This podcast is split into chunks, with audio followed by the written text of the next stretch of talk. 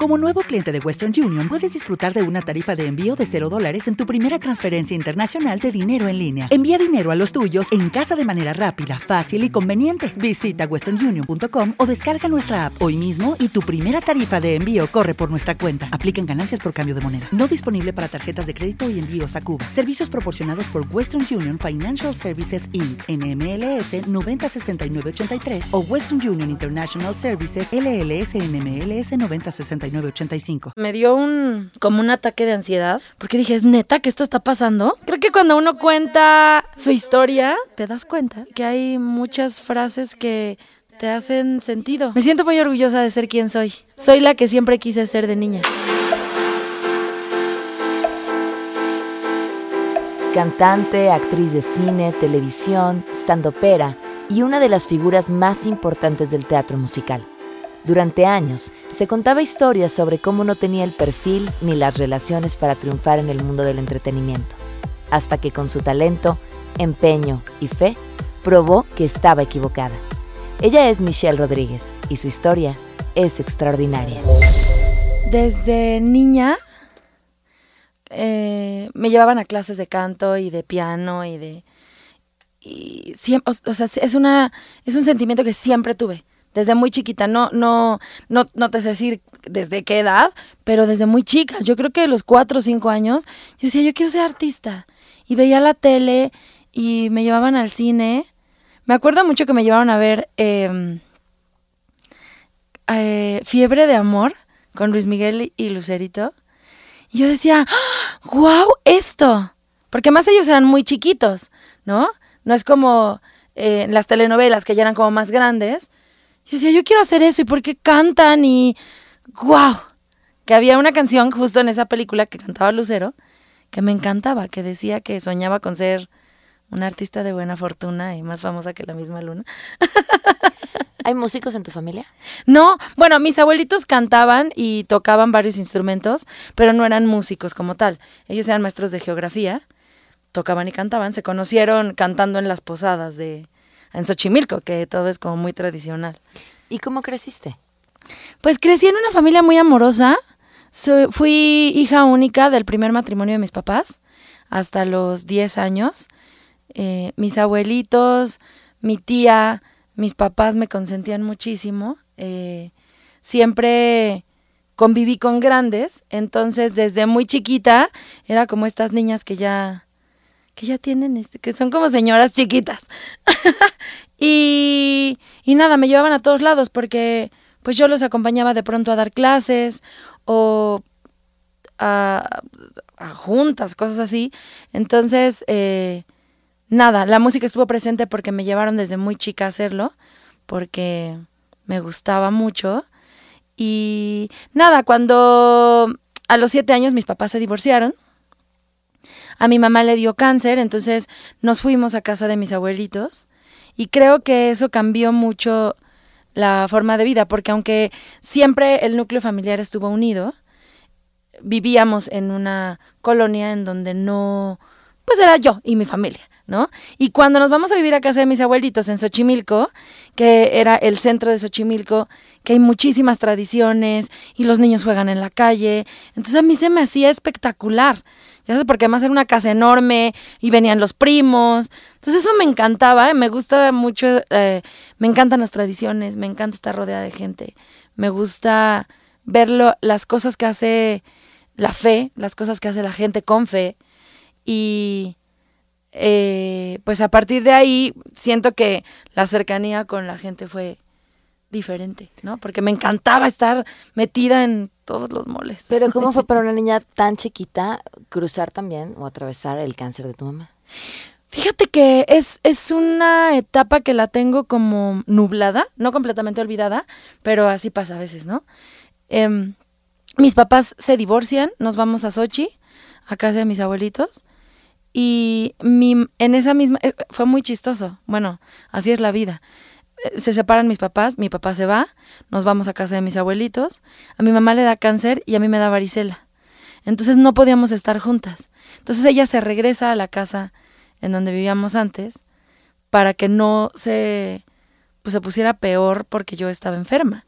Entonces, eh, me acuerdo como si hubieran sido pocos días en realidad, ¿no? No fue como una etapa, pero pues sí era esto de que mis abuelitos iban a verla, o luego mi tía y yo me quedaba con alguien y estas, eh, creo que mi familia es muy así y aprendimos a, ser muy así desde mis abuelitos en estoy para ti y te apoyo y te ayudo y te acompaño y si ahora hay que estar unos en una casa y otros en otra casa, pues vemos cómo nos rolamos para que esto funcione. Y eso fue, eh, cambié de escuela, que también, pues son estas cosas que te tocan, pero la escuela en la que estaba primero era como muy rígida, muy de mucha disciplina, de mucha, ya sabes, de la mañana inglés, en la tarde español y de esas que tienen todas las materias del mundo. Y después me cambiaron a una escuela que era súper relajada, que no llevábamos uniforme, que había un montón de compañeros que tenían sus papás divorciados. Entonces eso lo hizo como más amable. Como que no era, es la rara que se fue su papá. ¿Sabes? Es como de, ah, mis papás también. ¿No? O como, ah, es mi medio hermano porque mi papá una vez, no, esas cosas. Y poco tiempo después mi mamá se casa con Fernando, que es papá de mi hermano, y, y la vida vuelve a cambiar, porque eh, Fernando es, es Balú, literalmente, es, es, es, es, más joven que mi mamá, es biólogo, es súper relajado, no tiene como toda esta presión eh, social, ¿no? Que mi mamá es médico, es cirujana y es mamá y es divorciada y, y una niña y, y como que todo se relajó. Y entonces eso también ayudó a que todas esas situaciones pesadas que habíamos vivido se aligeraran, ¿no? Fuimos aprendiendo poco a poquito con él a que, a que tampoco es para tanto. ¿Cómo fue tu, bueno, cómo sigue siendo tu relación con él? ¿Con Fernando? Perfecto, es, es, eh, pues es el papá de mi hermano, después nació mi hermano, eh, mi papá se casó también, tiene una hija, mi hermana Cristian y mi hermano Diego, que son de la misma edad, los amo, ellos no son nada, pero entre ellos se aman también como hermanos, entonces también está muy bonito. Y mi relación con Fernando es padrísima porque creo que em, es este, este pie en la tierra, este pie que siempre está en la tierra, ¿no? Que no te deja como de repente el estrés y toda la eh, las cosas que nosotros mismos vamos construyendo en, en este sentido de tengo que, debo hacer esto, necesito, ¡ah! y es como todo bien, si no pasa, no pasa nada. Yo me acuerdo que era chiquita, me llevaba a la primaria y yo decía, es que vamos tarde, es que, ay, la tarea, ya, ahorita, ahorita la hacemos, sí. Entonces decía, ¿sabes que Primero te estresa y luego dices, bueno, sí es cierto. Y creo que ha sido un, un regalo que llegó a nuestra familia porque ama incondicionalmente a mi mamá. Eh, después, bueno, mi hermano y ahora somos una familia eh, nosotros cuatro, cinco, con mi tía, la hermana de mi mamá. Y, y, él también entra en este juego de yo estoy para ti, ¿no? Entonces, eh, me gusta que mi familia funcione así, porque creo que así somos. Ay, yo voy a chillar. Porque sí, creo que en realidad así va, ¿no? Yo estoy para ti unas veces, ahora todos jugamos para otra persona y, y así. Creo que ese es el chiste de, de las familias, en el, en el, a lo que quieras llamar familia. Bueno, pues regresemos a las clases de canto que siempre estuvieron ahí. Sí. ¿Qué pasó después? Porque, bueno, pues también muchas niñas toman clases de canto, toman clases de baile, pero de ahí a decidir voy a hacer esto de forma profesional. Fíjate que eh, me gustaba muchísimo y cuando salí de la primaria lo dejé un poco porque pues ya hay más tarea, ¿no? Entonces eh, dejé las clases, ya era como de repente. Y cuando vino la huelga, yo entré a la secundaria a iniciación universitaria en la UNAM. Y cuando viene la huelga de la universidad en el 99, hace 20 años, Jesucristo, ya puedes ir hace 20 años y ya estaba grande, qué angustia. cuando viene, eh, pues nos quedamos sin escuela y había una escuela de teatro de Ricardo de Pascual en Xochimilco. Y yo decía, ¿y si me meto? Pues no estoy haciendo nada. Y mi abuelito como que se angustió, siempre han sido de apoyarme, pero como que me dijo, híjole, ¿no quieres mejor esperarte a hacer bien la prepa y luego ya lo haces bien? Y como que dije, bueno, tampoco le di tanta importancia. Me había alejado ya casi por completo de la música. Siempre cantaba, siempre. Hacía, en la secundaria hacía esta trampa de, si es cierto que no va a haber clase. Y los maestros decían, si nos cantas una canción no hay clase. Entonces yo cantaba para librarnos clases. Perdón, perdón a todos. Qué fortuna para tus compañeros y para tus maestros también. Sí, luego pregúntame, hazme un examen y cero. Pero eh, ¿Con qué canciones te librabas de clases, si te acuerdas? Ay, sí, qué oso. Bueno, no qué oso, pero era la secundaria y había un grupo que me gustaba mucho, que es Say Ferris, que ya como que sacó ese disco y triunfaron y luego ya no hay muchas cosas de ellos, que es como ska, como esas, esas, esas canciones, o con las de Alicia Villarreal que me encantaba cuando estaba en Límite, ya sabes. Y, y eso, nunca, o sea, nunca dejé de cantar por gusto, pero ya formalmente lo lo tenía pues, lejano. Y, cuando, y nada, después hice la prepa, hice la universidad. Eh, cuando llega el momento de elegir carrera, yo pensé, si estudio en la, en la Facultad de Filosofía y Letras, voy a terminar siendo maestra o directora. Y yo no quiero ser maestra, yo quiero estar arriba del escenario. Y hay una cosa que no sé en qué momento me compré, que yo dije, esto a mí no me va a pasar. ¿No? Como que uno piensa, esto es de ser hijo de alguien, o de conocer a alguien, o de mucha suerte, o de tengo un padrino que tiene un primo que trabaja, ¿ya sabes?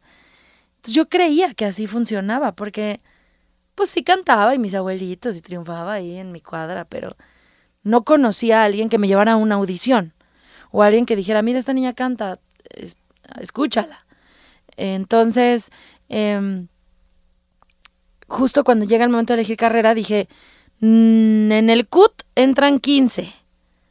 No va a pasar, Michelle. No eres de esos 15. ¿No? Y entonces decidí estudiar diseño y comunicación visual y la especialidad de producción audiovisual y multimedia, que era lo más cercano a todo este mundo. Entonces, guajiramente tenía yo un plan.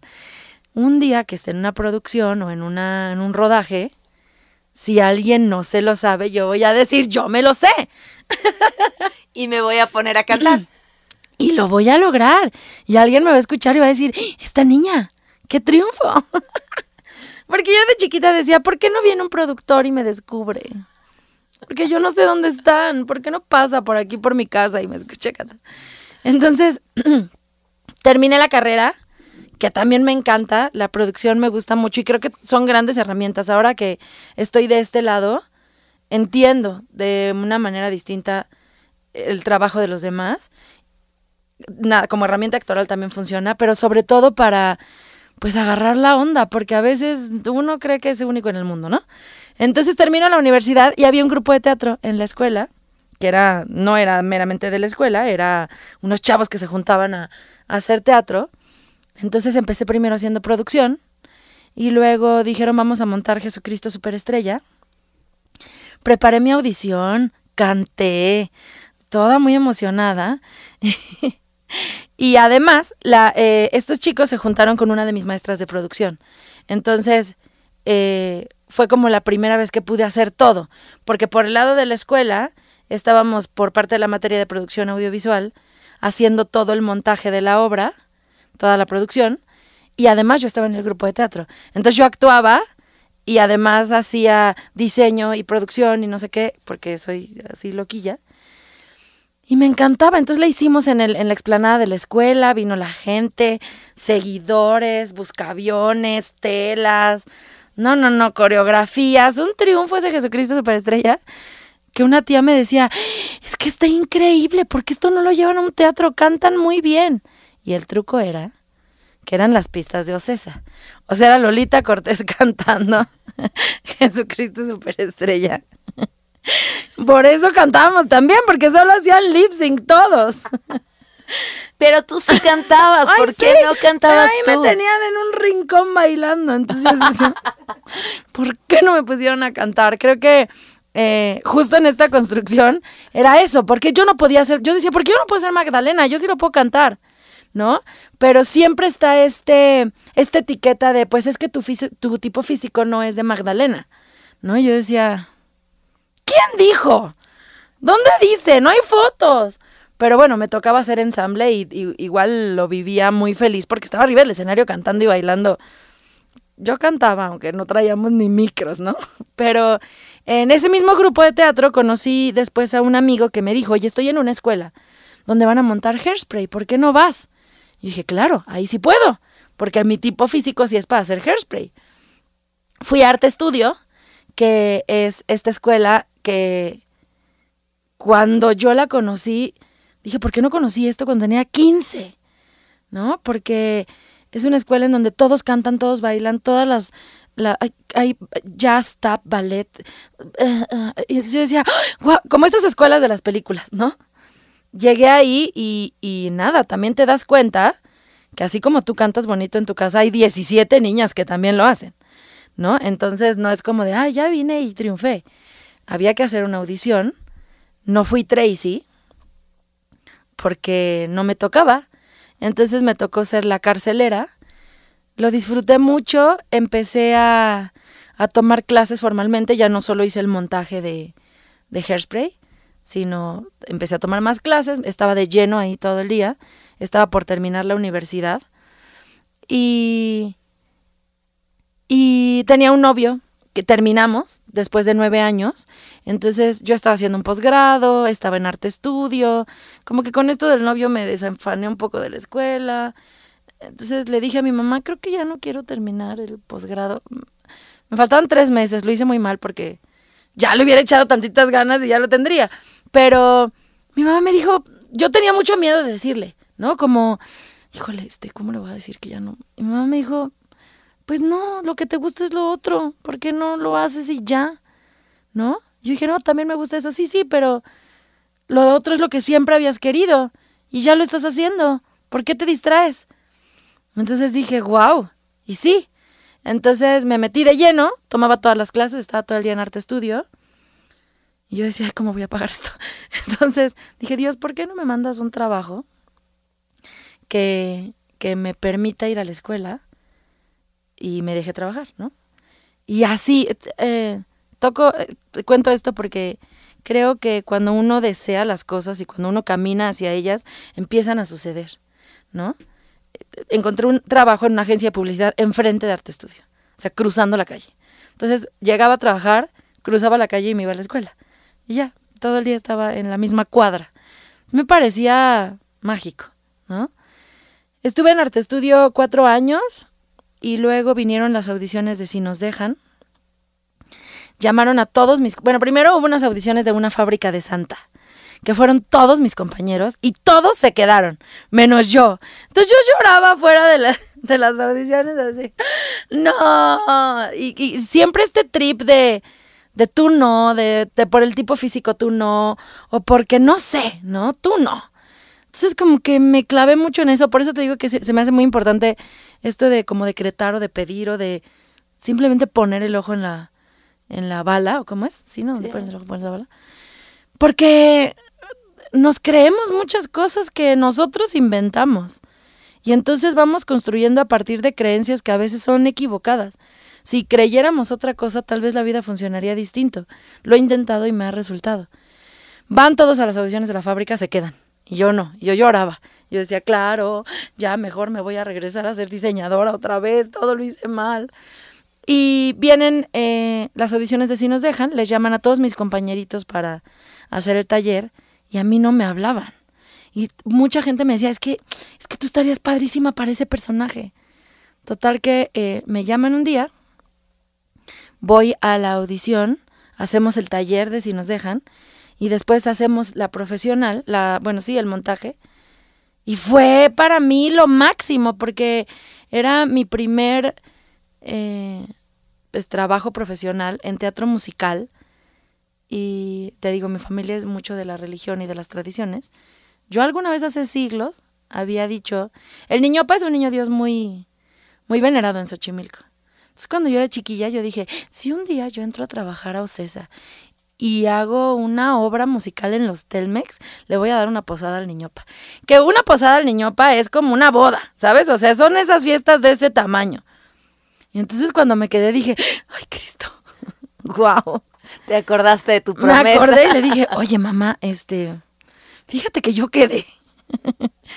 y nada, pues ya hicimos la, la, se consiguió también la posada, la hicimos en el 2017, estuvo muy bonita.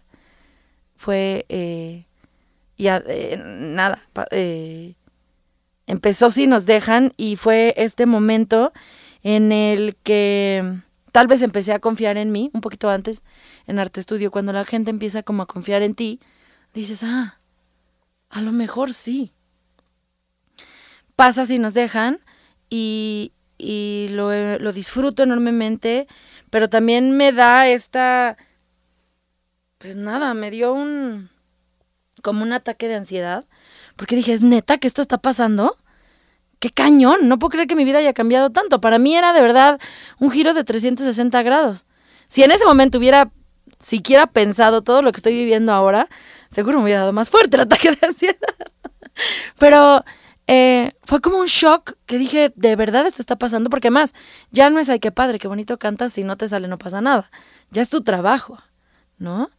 Y entonces de pronto la gente dice, wow, qué bonito lo haces, y te empiezan a seguir y les empieza a gustar tu trabajo. Después, justo pasó que vino Nicandro Díaz eh, a, hacer, a ver si nos dejan. Estaba por hacer Amores Verdaderos y me invita a la, a la prueba. Me llama, para, me mandan un mail así de, hola, te hablamos de Televisa para que nos mandes tus papeles y vengas a hacer una audición. Y yo dije, esto no pasa. Esto es una mentira, pero igual lo mandé. Entonces fui y este... Y nada, esta cosa que siempre dije desde chiquita, ¿por qué no viene un productor y me descubre? Llegó. Como que pasó. Sí, se me hacen muy fuertes estas cosas. Eh, hice la prueba para Amores Verdaderos y me decían, ¿te aprendiste la canción? Y yo dije, se están burlando porque saben que, pues, que hago teatro musical. Yo no, ¿cuál canción?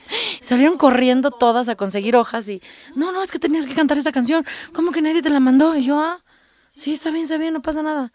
Ya medio me la sabía, una de los Tigres del Norte, con Paulina Rubio. Los golpes en el corazón. Hago la prueba, me quedo y también fue como un momento que no me di cuenta cómo pasó, que de repente ya estaba con Sebastián Rulli haciendo una telenovela para Canal 2 a las 9 de la noche y era otra vez este, wow, ¿cómo está pasando esto? Eh, eh, fue un personaje, esos dos personajes, Eufemia era en Si nos dejan, la dama de compañía de la protagonista, de Paloma, que era esta mujer leal, pero esta mujer de pueblo que andaba en guaraches y andaba de trenzas, que yo la construí a partir de mi abuelita, ¿no? Y yo toda la vida había andado de guaraches porque era muy hippie de chiquita. Entonces, como que dije, claro, pareciera que me estuve preparando para esto, porque todos le salieron ampollas a los dos días y yo triunfaba con mis guaraches porque no me pasaba nada. y, y viene la Polita, que es una niña que no tiene, no tiene esta predisposición al que dirán, no tiene este prejuicio de, pues es que yo no. Ella, porque ella al contrario, ella decía, ¿por qué no? Yo quiero ser novia del güerito chulo, ¿por qué no voy a ser novia de él? Y ella iba y le decía, oye, quiero que seamos novios, ¿qué, qué onda? ¿No? Entonces creo que esos dos personajes me enseñaron muchas cosas. Siempre uno viene a meterles a... Pero en realidad creo que los personajes son los que nos enseñan, ¿no? Porque esta niña me enseñó que, pues, bueno, la Eufemia, pues que era súper leal y que ahí estaba, como a mí me habían enseñado en mi familia, ¿no? Esta mujer mexicana que ahí está, que ahí aguanta, y ahí está, y está lista para lo que quieras. Y está esta otra mujer que es una niña que no tiene miedo a qué va a pasar, ¿no? Entonces dije, wow, la gente empezó a conectar muchísimo con ella. La Polita cantaba y en la novela gana un concurso de canto y se va a triunfar por el mundo con Ana Bárbara. Entonces yo decía, además de hacer una novela, un personaje bien padre canta, wow. Y de ahí empecé a hacer cine, después empecé a hacer stand-up y, y han venido cosas que no me esperaba, han venido cosas que deseaba mucho y han venido cosas que he trabajado mucho por ellas también. Entonces, eh, lo que voy aprendiendo todos los días, que te digo que voy construyendo mi historia, es que uno tiene que tener claro a dónde va y caminarle, caminarle, caminarle.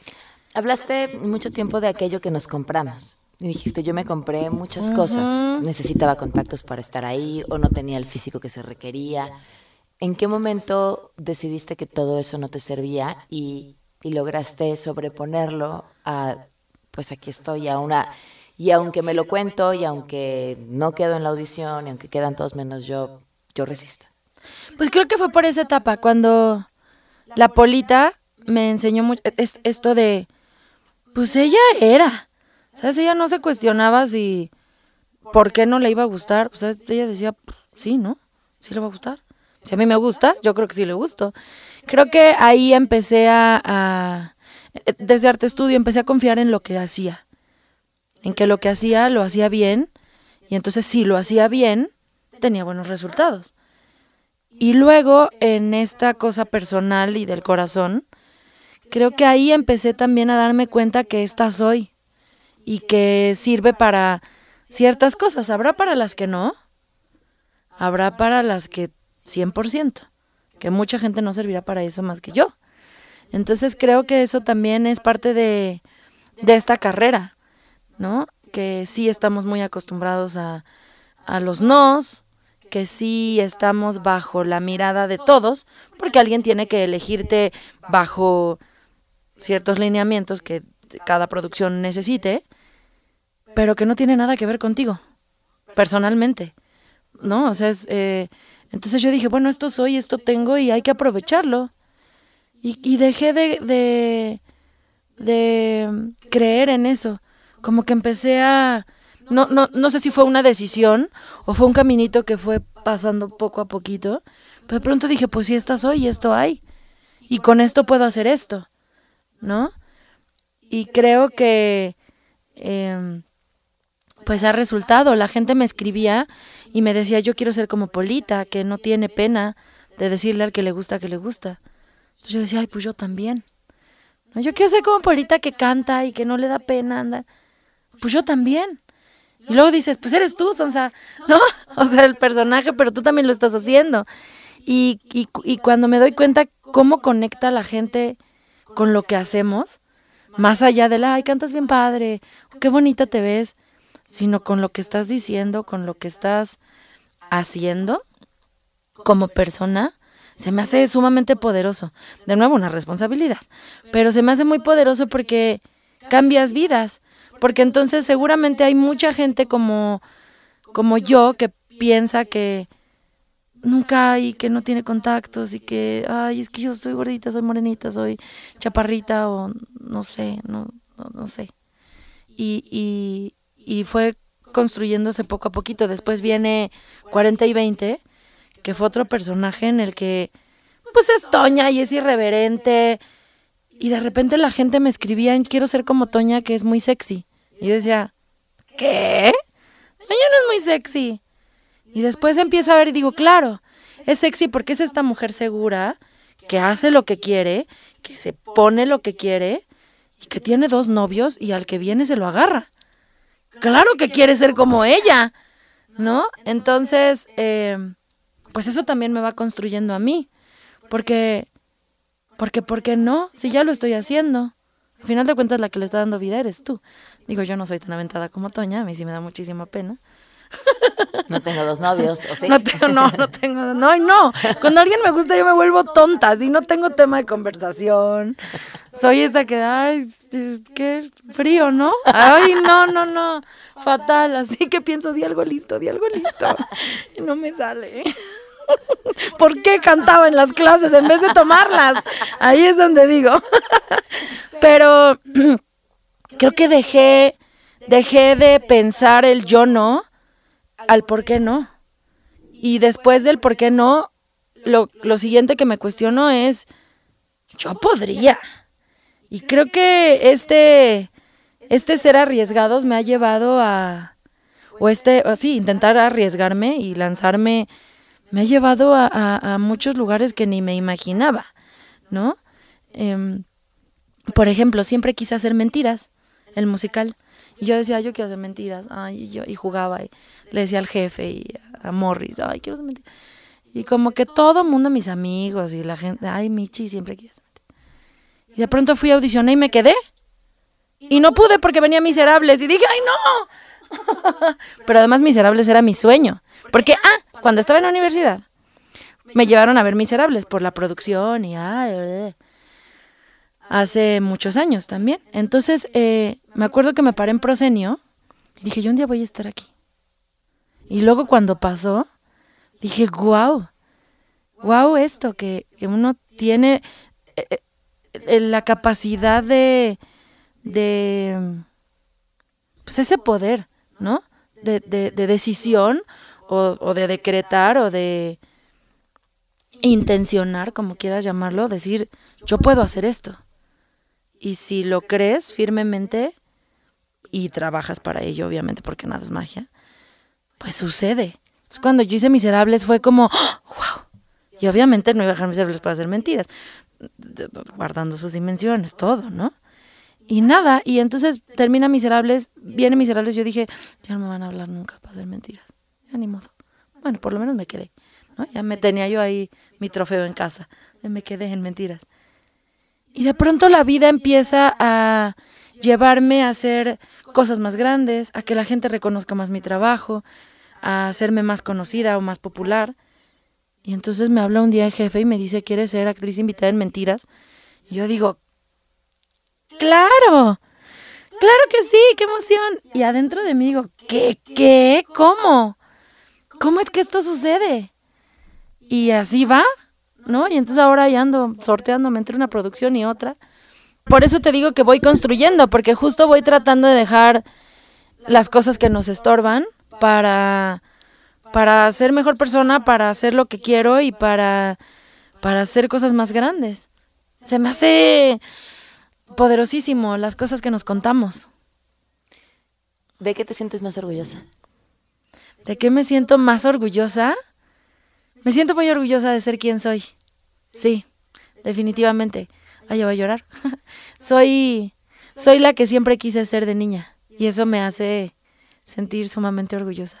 ¿Qué te falta por hacer? Uy, pues es que creo que cada que vas haciendo cosas quieres hacer más. Y creo que cada que ves, cada logro, dices, ah, entonces, ¿sabes? Es como un escaloncito que va subiendo y entonces ese escalón te hace ver otras cosas y dices, claro, ahora quiero ir más para allá. Y cada escalón que subes ves más al horizonte y dices, ¡Ah! quiero ir más allá. Entonces, eso... ¿Tu próximo escalón en dónde está? Mi próximo escalón en dónde está? Definitivamente creo que en la música. La música de todo lo que hago, cantar es lo que más me pone de nervios. Puedo hacer stand-up, puedo ser la toña y estar en traje de baño si quieres, no me importa. Pero ahora Michelle nos va a cantar una canción, digo, ¿qué? ¿Por qué? Está bien. Siempre me representa, entonces así es algo que me, me reta. Y, y, y ahora me gustaría, estoy empezando a hacerlo sin, alguna, alguna vez un amigo me dijo, canta para ti, no cantes para los demás, canta para, para ti, es música para ti. Si a ti te gusta cantar, canta porque te alivia, porque estás bien. Y mi maestra de canto siempre eso dice. Cantar alivia, cantar te hace volar, cantar está bien para el alma. Entonces ahora eh, quiero hacerlo más allá de una obra, de un personaje, porque es un poco más sencillo. Cuando estás en personaje dices, ah, no soy yo la que está cantando, es otra señora que está haciéndolo. Entonces ahora quiero hacerlo por mí, por gusto, con mis amigos, a ver qué pasa. Creo que eso es a, donde voy ahora. Bueno, pues ahora Mitch nos va a cantar para él. ¡Ay, híjole! ¡Qué bárbara! no es cierto, ¿sí? Si no, quieres. No, no, no, me puedo muy... Ahorita, otro ratito. ¿Qué quieres que te cante? Mm, ¿Qué quieres que te cante? Con lo que, tú te, con lo que a ti te alivia. Chicago, dices. Te va a cantar Chicago, que además ahorita es otra, otra de mis musicales favoritos y que estoy disfrutando enormemente en una compañía preciosa en donde vuelvo a descubrir que definitivamente hacer las cosas que a uno le gustan, que a uno le apasionan, eh, siempre hace que la gente sea más agradecida, que la gente sea, no, tal vez no más comprometida, pero que el nivel de compromiso que tiene no le pese, ¿no? No es este compromiso de, bueno, pues tengo que ir a trabajar Es este compromiso de él no está echando la flojera, yo tampoco. Y entonces todos están calentando todo el tiempo y todos están. Y digo, claro, yo quiero estar rodeada de esta gente. ¿no? Y yo también quiero estar ahí, en esta disciplina y en esta constante. Eh, pues en este constante reto y de estar creciendo. Te voy a cantar, chica. Pregunta a las pollitas del corral, dirán, mamá gallina es la ideal. Las amo y ellas me aman de verdad. Un buen sistema es, se llama así, reciprocidad. ¡Bravo! Mitch, muchas gracias. Gracias a ti. Gracias, muchas Oye, qué bonitas cosas. eh, creo que cuando uno cuenta su historia, te das, eh, te das cuenta que hay, que hay muchas frases que te hacen sentido. Está muy cañón. Muchas gracias. Gracias de verdad. Gracias a ti.